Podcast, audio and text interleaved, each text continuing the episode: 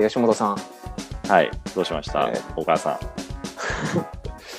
今回はですよ。あの、これまで、えータイトルを決める回とそれから好きなものをお話しする回が、まあ、はい。続いてきて。でちょっと趣向を変えてみたいなということでですね。あらかじめトークテーマをちょっと吉本さんと設定をさせていただきましたのでそれをちょっと今日は一緒にお話をしていきたいなと思っております。はい。よろしくお願いします。はい、よろしくお願いします。で、今回はですね、えーまあ、吉本さんとは何度かこのお話をしているんですが、まあ、妄想 VS 実体験といいますか、あーまあ、追体験は実体験を超えられるのかっていうものをテーマに、えー話をしていきたいなというふうに思っております。そうですね。はい。これは割と寒暖、本家寒暖の方でも対立になる、二項対立になるテーマですからね。そうですよね。今回、えー吉本さんには追体験派、はい。で、僕が実体験派はいとい。うことで、えーそれぞれ分かれてちょっと話をしていきたいなというふうに思っております。はい。わかりました。じゃあもう僕があれですね。妄想は現実を超えられるぞということを話して、で、えー、動画さんがそれに対して、いや、ちょっと待てというところで、まあ、あれで初めてですね。あの、バイバーサス系のテーマを選ぶのは。そうなんですよね。ちょっと、まあ、あの、最終的には、あーまあ、この話は結果こうだったっていうところで、ちょっと落としどころがつけられればなと思うんですけど、まあ、とりあえずはざっくばらんに話をしていきたいなと思っております。はい。じゃあ、ぜひ、やってみましょう。はい、やっていきましょう。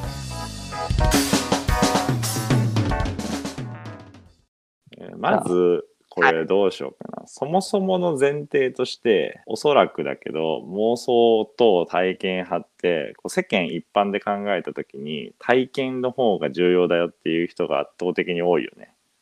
うん、多分そうだろうね。そうやね。で、そこで、まあ、つまり俺は今回部が悪いですと。はい。その通りでございます。部が悪い状況で戦わないといけないので前提と話としてまずね妄想が常に実体験を上回ってるわけじゃないとただしみんなが思ってるよりもえーっと妄想は常に実体験を下回るその実体験こそが常に大事だということじゃないよっていうところを主張したいですね。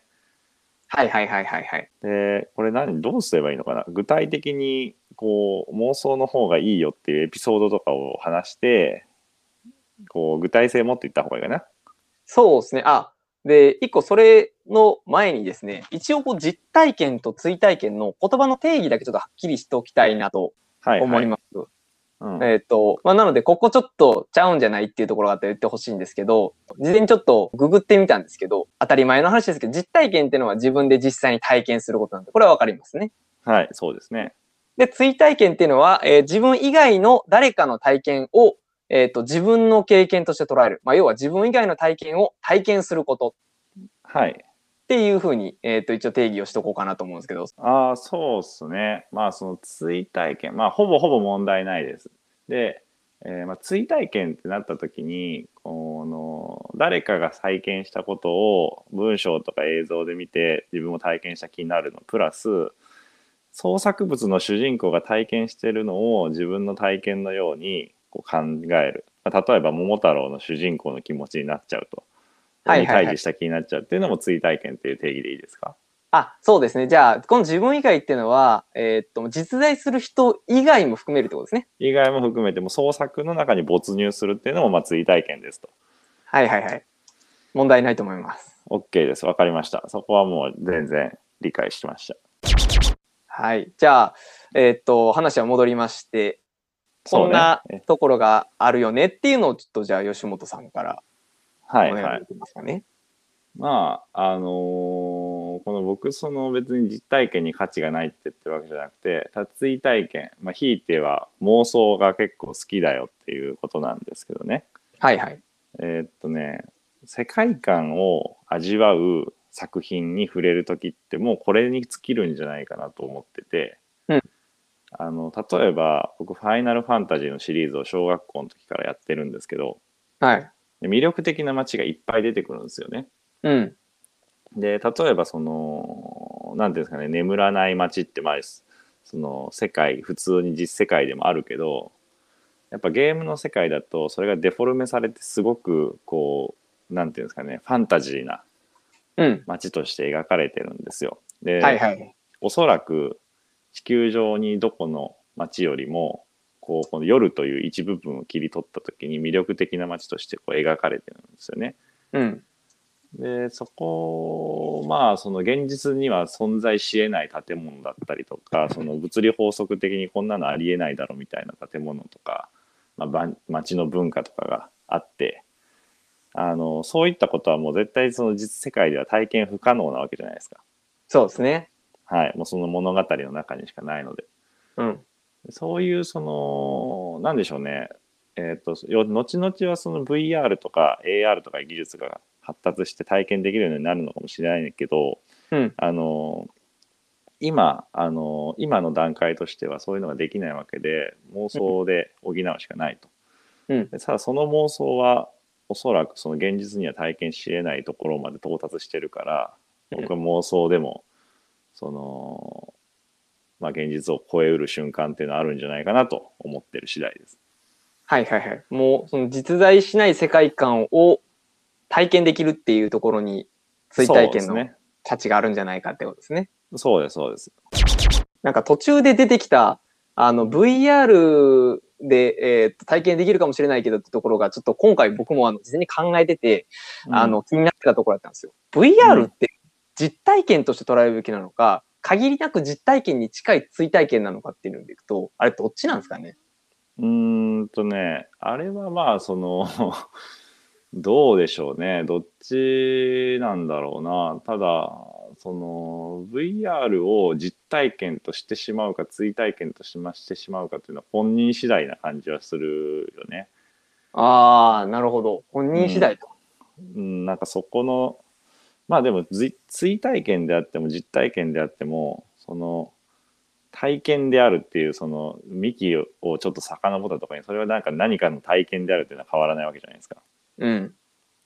で追体験と実体験の違いが本質的にどこにあるのかってなった時に例えば、うん。えー、と五感を通さないっていうフィルターがあったとするじゃないですか。うん。あの目で見て鼻でこう匂いを感じて耳で聞いてっていう体験が実体験ではい。そうじゃないものの中で、えーこれってこうなんじゃないかなとかあの最初はなんかインプットあると思うんですけどその後に、あの自分の中のオリジナルの街をこう作り出したりとか、まあ、文字文字を起こ元にこう映像を起こしたりとかってするのを追体験なんだとするんならばはい。VR がこう視覚を通して得られた情報でそこで満足してたら実体験に近いかなと思うんですけどね。はいはいはいはい。そうね。うん。うんそうそう VR を実体験したってなるのか VR を通して追体験まで持っていけたのかっていうところがなんか違う気はしますね。なるほど。これはもう体験満足度によって違うし、あの、引いてし言えば本人次第ってとこですね。そうかなわかんないけど多分体験と追体験をつなぐ架け橋になってくれそうよね。えっ、と、僕実体験派として主張を考えてたんですけれども、うんなんか考えてみることに、追体験が実体験を補う部分っていうのはもうあまりあるよなっていう、すごい感じるんですよ。あの、なんか、こう、一応二項対立を取っといてあれなんですけど、はいはい。えっと、例えば、あ、なんだ、あ子供を失った親の気持ちとか、えっと、はいはい人を殺した時の感触とかって、あの、本来こう、遭遇すべきではないみたいなものもあったりするじゃないですか。そうね。そう、実体験したらええやんが多分、あの、実体験することに価値があるが多分世の中のこう実体験派の、えっ、と、意見として上がってくるかなって思うと、実体験、えっ、と、すべき、まあ、えっ、と、直面すべきではないというか、えーとできるなら出くわしたくないっていうものも、うんえっ、と、自分事として捉えるチャンスの一つとして追体験があるって思うと、はいはい。それは、あの、誰かの気持ちをおもんぱかるにおいて、すごい重要な体験やし、うん。あの、さっき吉本君が言ってた、えっ、と、実際しない世界観を体験できるっていうえーっと、ワクワクの方面とはちょっと違うけれども、あの、実体験にない価値として、あの、うん追体験って、あ、必要よなってすごい思ったんですよ。はいはいはい。そうで、えっ、と、って思ったが、えっ、と、まあ、戻って二項対立であるってことを考えると、実体験の方に、えっ、と、価値を置くべきか否かでいくと、やっぱり置くべきかなというふうに思っていまして、はえっ、と、なぜかというと、体験をする目的って何かっていうと、あ。うん。あの、一つに僕、知的好奇心の充足があると思うんですよ。はいはい。いかにこの自分の知性を満たすことができるか。はいはいはい。これを知りたいとか、えっ、と、うん感じたいっていうところを、うん。えーと満足させるための方法として体験があるって思うと、うん。それをどうやって満足させるかっていうのでいくと、あの、僕はその体験にどれだけこう自分に合った熱量があるかどうかが重要かなと思ってるんですね。はいはいはい。熱量って何かっていうと、あの、心の揺さぶりみたいなもんかなと思うけど、はいはい。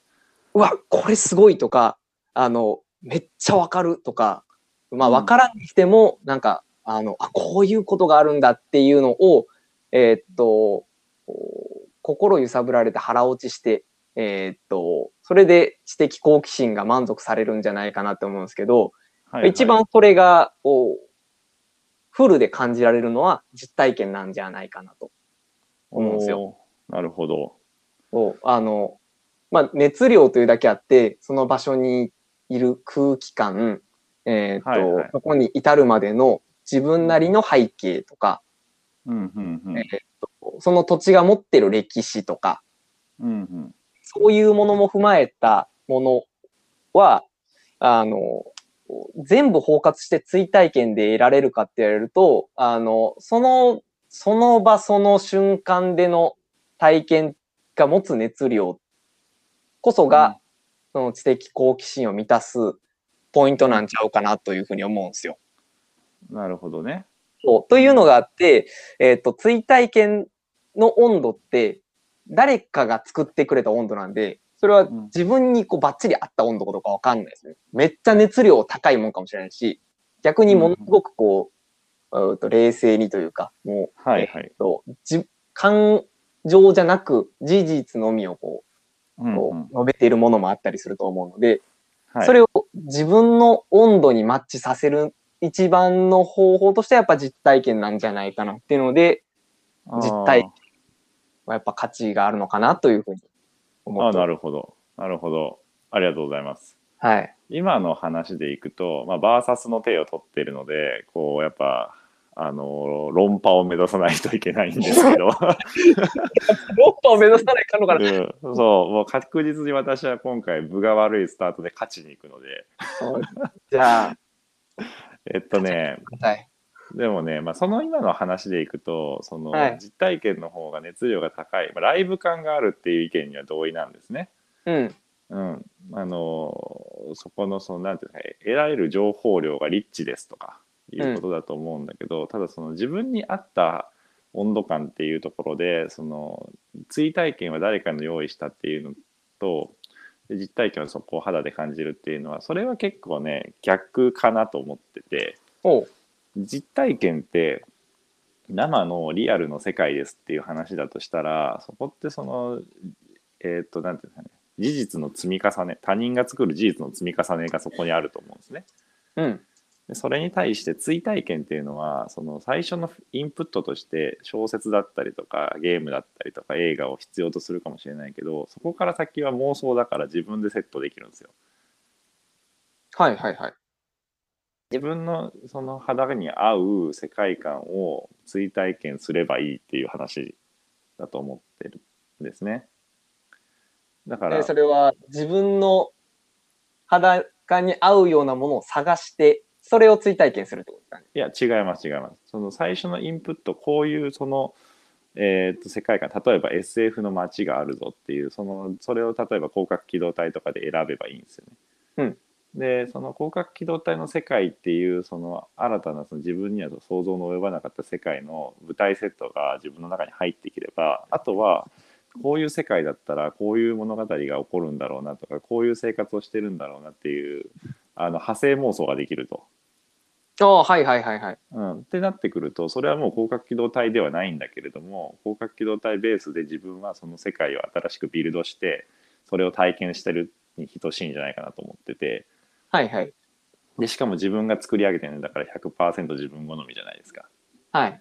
それに対して世界は俺が作ったものではないのであのその世界の提供を受けなければいけないと。はいはいはいはい。うん、っていう意味では自分の肌に合うか合わないかっていうことで判断するなら実体験の方が肌に合う確率は低く追体験の方が肌に合う確率は高いと思いますね。ああ、なるほどなるほど。うんあ、ただまあその情熱を傾けるというかその突き動かされるっていうところにおいてあの実体験の方がリッチだというのは分かります。うん。はいはいはいはい。なんか、あの、えっ、と、用意されてる舞台が自分に合ったものというよりかは、えっ、と、インプットの熱量みたいな感じなんかなと思うんですよ。インプットについてはいはいはい。えっ、と、追体験、追体験を、えっ、と、妄想で補う、妄想というか、えっ、と、さらにこう自分の中で、えっ、と、考えて、よりこう世界観を固めていくみたいなところは、あの、それは思考として確かに、えっ、と、あるよなと思うんですよ。で、えっ、と、なん、えっ、と、なんちゅうかな。こう、すまあ、例えば、えっ、と、はいはい。自分が上海に行って、えーっと、上海の、えーっと、路地裏って、うわ、めやっべえ、なんか上海って表通りはめっちゃ綺麗だけど、裏通りとか路地に来ると汚ねえなーっていうのって、うんえーっと、まあ、おなかなかこの表からは想像できない裏の道があったりして、はいはい。わこういう世界がやっぱ上海の中でもあるんだな、みたいなふうに思ったときに、うんその体験、なんか、えーっと、事実としてそこに綺麗な表通りと汚い路地裏がある。っていう、えーっと、それは事実としてあって、うん。それをどんな風にインプットするかっていう熱量って、人によってまちまちだと思うんですよ。もう綺麗なところにしか目がいかない人は、うん。あの、とにかくその綺麗に、えーっと、自分の中の熱量を全振りして、集中して、はい、こうインプットしてこようとするし、はいはい。えーっと、表通りと路地裏のコントラストに興味がある人は、このコントラストに全集中してこうインプットしようとすると思うんですよ。うんうん。なんで、ここの、えーっと、うん。インプットに対する熱量って、うん。えーリアルじゃないとちょっと味わいにくいというか、その場の、えっ、と、雰囲気で、えー自分で直感的に判断する感じになるんじゃないかなって思うと、そこって、うん。こう体験うん。あの、誰かの目線で見たときに、えっ、と、この対比がすごい印象的だったっていうものをこう、体験しているものなのかなと思うと、あの、うん。その場の空気感の、えーを自分で判断するというよりも、あの、うん。そこは、こう、えーなんですかね、インプットの熱量をある程度準備してもらってる状態に対して追体験をしていくのかなっていうふうに感じてたんですよ。っていう熱量っていうのは、その、インプットの熱量なんかなっていう。インプットの熱量。はいはい。インプットの熱量。インプットの熱量か。なるほど。はいはいはい。まあそれって、その、すごくこう、ちょっと一般化すると、その、追体験っていうののベースは、基本多分文字か二次元映像じゃないですか、今の実態として。うん、そうですね。それに対して実体験は、えー 3D の世界であの五感をフルに活用してしかも触れられるというような世界観だから、そういう意味でのインプットのこのなんていうの情報量の違いがあって熱量が高いってことですか？そうそうそうそうそああそういうことね。なるほどなるほど。まあそれはそうなのよね。それはそう。でそこからその何を感じ得るかっていうところは確かにその情報量が高い分あの実体験の方が感じ得るものが多いですっていうのはなんかねそこは分かるんですよ。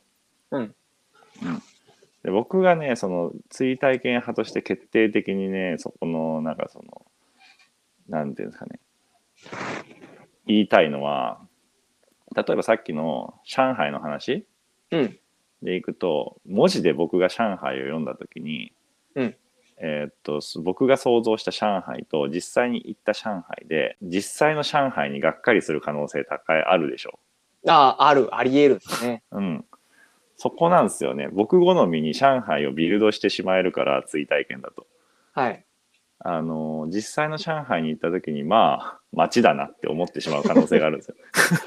確かに、あの、めっちゃコントラスト強烈に描かれたものをインプットしていくと、あれ？そうでもねえなってなるかもしれないですね。そうなんですよね。だから期待値、追体験による期待値が高ければ高いほど実体験の価値は下がるというか、あ思ったよりその実体験が追いついてきてねえなっていう。実体験に価値が僕結構あるなと思う時は、僕が予期してないことを体験できた時。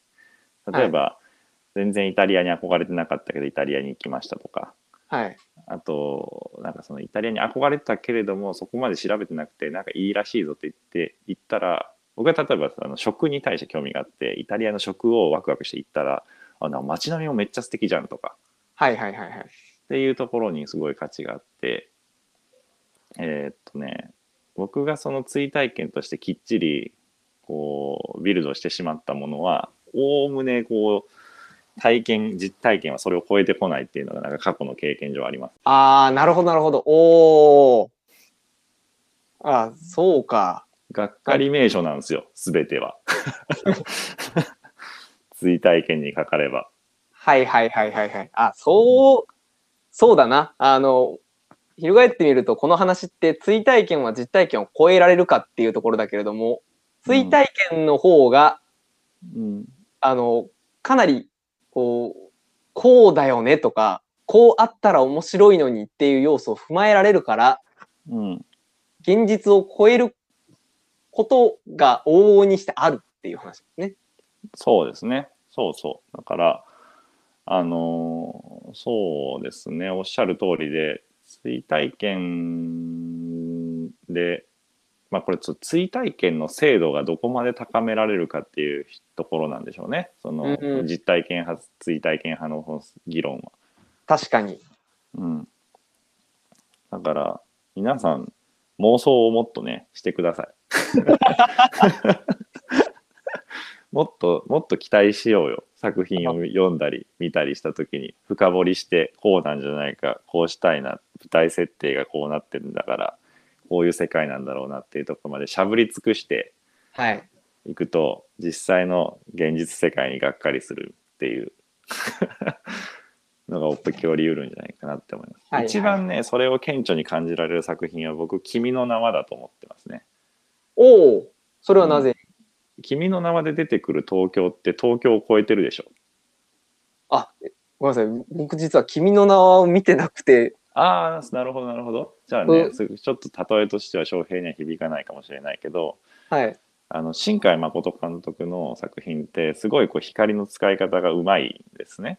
そうですね。光、うんあ水、自然の描写がすごい特徴的ですね。そうそうそう。で、そのなんかその東京のビルがこう林立してますと、そこにこう水、雨が降って水が滴ってこうそこに晴れ間が差してっていう美しいこう街まそれは間違いなく東京の街なんだけど、ものすごく美しく描くんですよ。はいはいはいはい。うん、だけどその新海誠のその光の描写をあの物理現実として置き換えた時に光源が2つないと成立しえないつまり太陽が2つないと成立しえないような光の描写だったりとかおお。あの美しく見せるということにフォーカスしたがゆえにあの現実で東京を写真としてそう収めることはできないレベルに到達してるんですよね。あー、確かにめっちゃ今すごいわかりました。あの、新海誠監督の琴の葉の庭っていう映画を僕すごい好きで何。度も見返したんですけど、あれ好きで、あのー新宿御苑に東京行った時に行ってみたんですよ。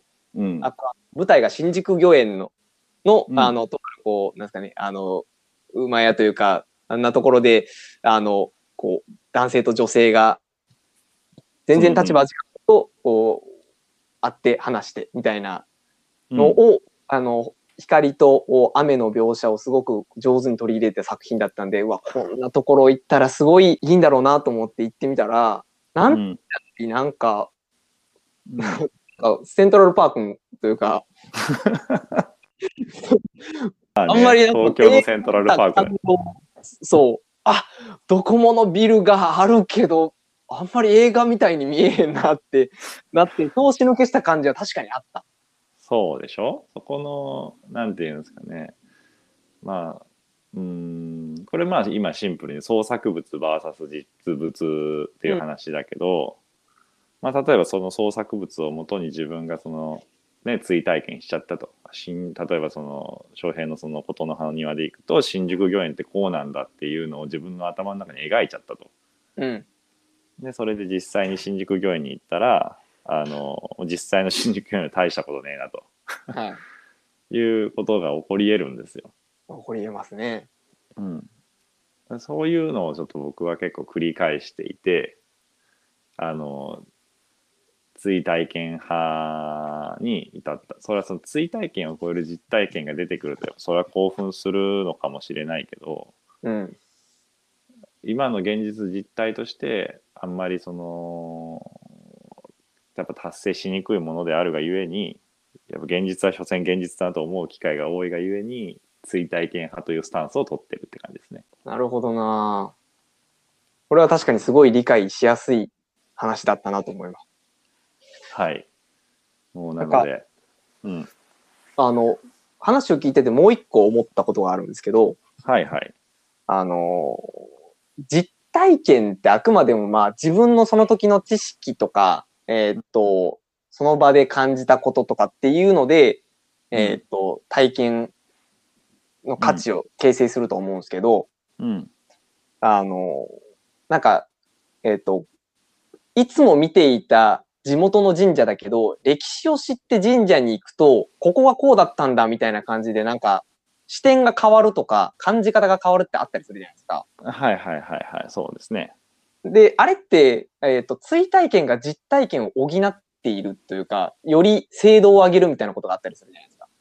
そうですね。はいはい。ブーストさせるっていう感じですかね。うん。だから主に、あの、まあ過去の、えっ、と、追体験を得ることで、えっ、と、現実の、今の実体験の、えっ、と、ブーストをしてくれるみたいなところがあったりするっていうところも、あの、追体験の価値としてあるのかなってすごい感じました。ああ、なるほど。そうですね。なんか、その今のケースでいくと、その追体験がブーストさせてるんじゃなくて、あの、まあ、追体験っていう言い方になるのか、その、僕はそのあんま追体験というか、情報が新たな視点をもたらしてくれるってことですよね。ああ、なるほど。それはじゃあ追体験なの情報とね。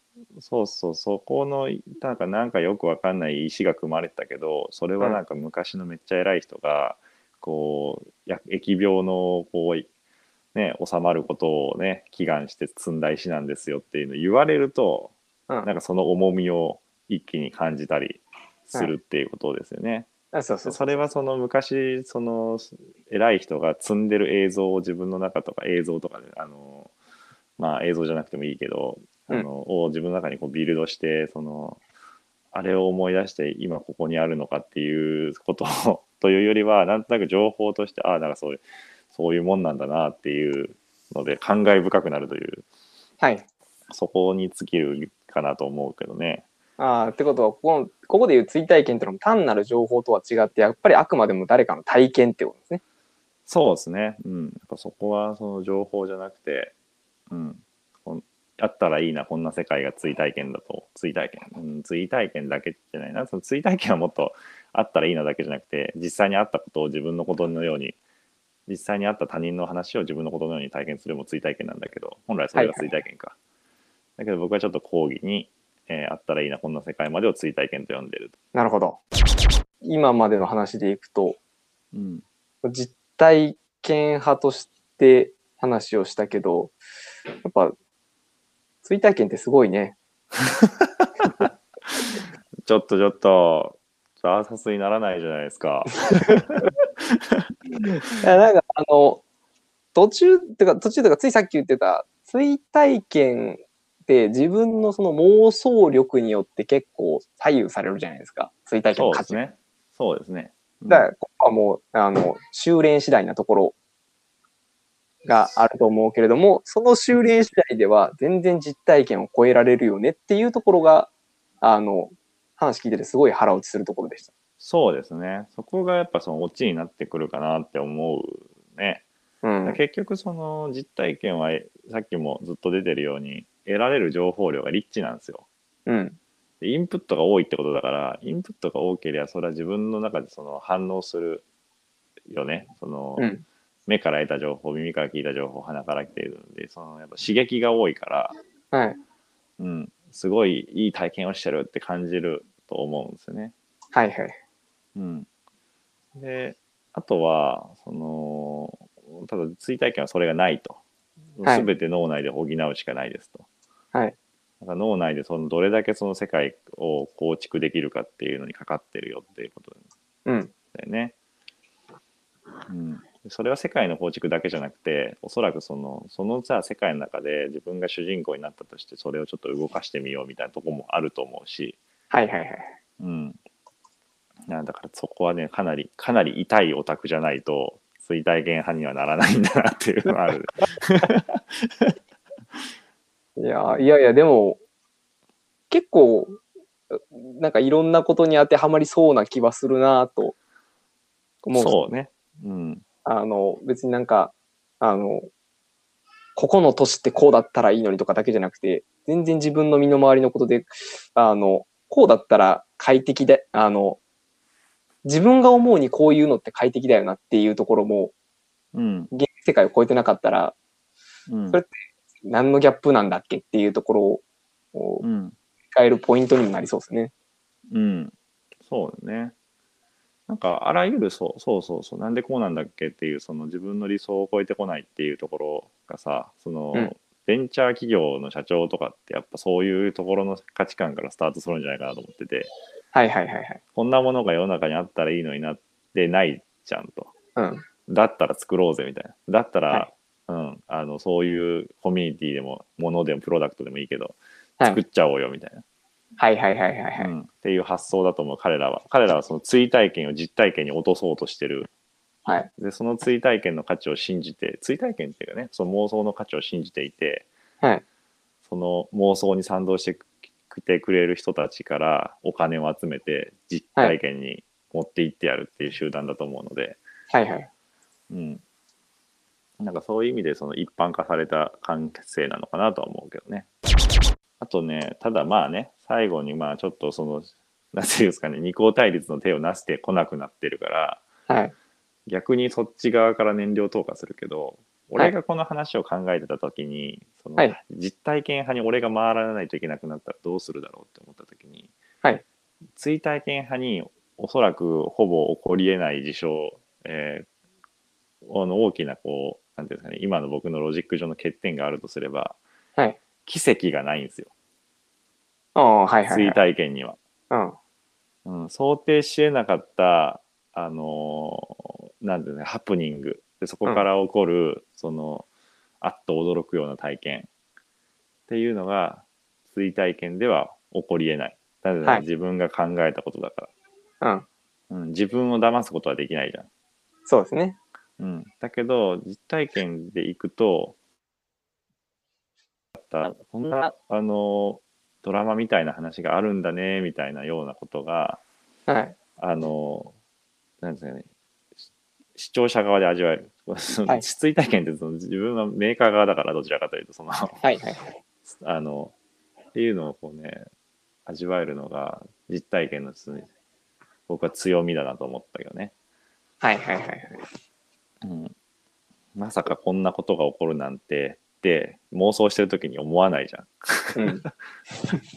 うん。そう。それはね、確かにそうなんですよ。そうなんですけど、まあ奇跡というだけあって確率が低いですよね。低いんだけどね、そのなんかね、人がね、関与するとやっぱ起こるんじゃないかなと思ってて、例えばその実体験派の人として俺が今、スタンスを取って話をするとすると、うん。じゃあ俺は、そのもう、翔平と、あの、小川君とこの新谷さんと、えーと、池田さんのもう情報をかなりリッチに持ってるじゃないですか。はい。で、だからもう脳の中で、えっ、と、それを保管してね、その4人で遊んでるっていう体の、例えば夜寝る前に4人で遊んだらこうだろうなっていうのを妄想して、それでまあ遊んだことにしていいのかと。ああ、なるほど。実際に遊んだら、うん、その時遊んだなりの何かが起こるだろそうそうそうそれでいいかそれでじゃあ僕満足するのかっていうとやっぱ満足しないわけじゃないですかやっぱこう何ヶ月かに1回遊んでちょっと旅行でも行きたいねみんなでみたいなう。はいはい。になるわけじゃないですか。ではいこれがなぜかっていうのを僕はその考えた時にやっぱりその僕が考えてるあの池田君だって僕の考えてる新谷さんっていうところじゃなくてやっぱそのリアルで考えて存在してる人たちは当然僕の期待を裏切る行動をするのではい。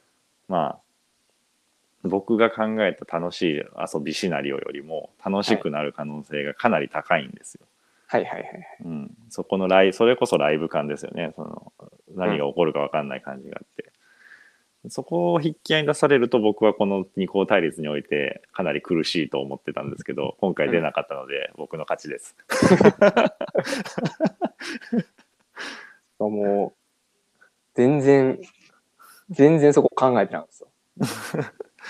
そうですね。まあこれはね追体験派実体験派じゃなくて相手の嫌がるところを責めるという二項対立の話ですけど。今回でいくと、えーっと、改めて追体験は妄想力次第で実体験は超えられますよ。でも、うんえーっと、追体験に奇跡は起こらないので、その点において実体験の方が勝る場合はありますね。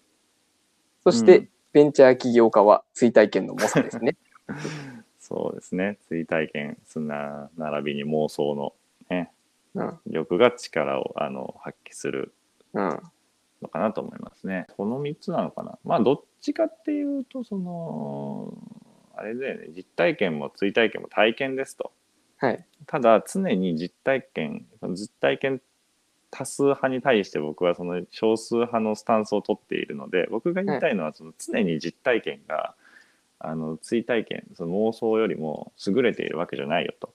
うん。それはそうですねうん。そう自分の能力次第で追体験っていうのは実体験を超えられるし、はいそれをそういう遊び方ができるのがこの創作物とかあらゆるインプットのいいところじゃないかって僕思ってて、はい。でそうなってくるとその、ね、わざわざ外に出てその何か起こらないかなっていうのをやるコスパってすごい悪いんですよね。確かに。うん、それだったら本読んだ方が楽だし安いし、うん。あのしかも自分好みにアレンジできるし格納性もあるしっていうのがあってなんかそのどっちにこう大きいスタンスを取るかっていうと僕はどちらかというとその、ね、インドア派なのはそうそういうとこなんですよ。はいはいはい。うんたまにやっぱ外に出て新しいこうなんかその本とかね映画とかで得られない刺激を取りに行くっていうのはあるけど基本ベースとしてわざわざそのどっかにいろんなところに旅行行くよりはいろんな創作物に触れる方が、えー自分に合ってるなって思ってますと。こはいはいはい。のこの価値観を人に伝えるためにこの会を催したと言っても そうですね。最後ちょっと自分事としては一個話をすると、やっぱ僕ら子供がいるじゃないですか。はいはい子供にはやっぱまだこう追体験をさせられないから、こう実体験に行かざるを得ないみたいなところがやっぱどうしてもあるんですね。ありますね。うんそう。そこはなので、一緒にこう追体験を楽しめるようなうん年齢の時、いいなと思いますよね。そうですね。彼ら、彼ら彼女たちは、あの、まだその、そもそもの体験の絶対数が多くないから、うん。例えばその、失恋しましたっていう文章を読んでも失恋したことがない人が、うんその失恋を、こう、なんかそう生身で得られないように。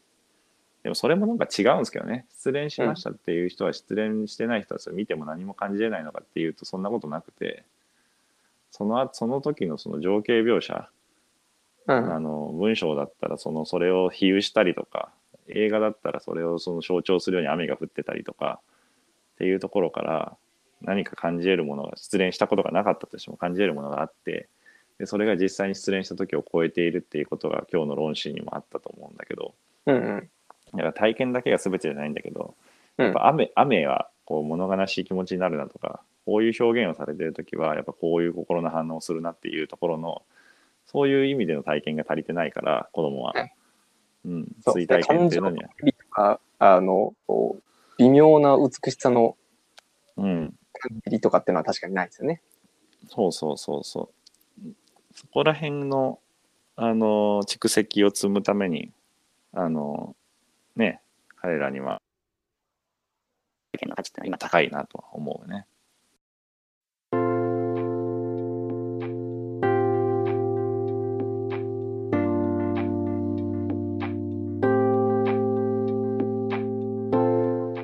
というわけでね新谷さんと池田さんがどっち派なんでしょうね。これを聞いてどう思うのかって。いやそれでも実体験だろうって思うのか、はい。うん、ああなるほどなーって追体験派についてくれるのかこれ多分あれだよね。もともと31の対立をしてるんですね。あそうそうそうそうそうそう。多分その、その手だったはず。ああなるほど。だからそうねこれでねちょっと納得してもらえるのかどうかっていうのをちょっと聞いてみたいですね。そうですね。はい。では、結論も出たというところで、そうですね、えーはい、今日の観覧種プレイホールは以上となります。はい。ご視聴ありがとうございました。はい、ありがとうございました。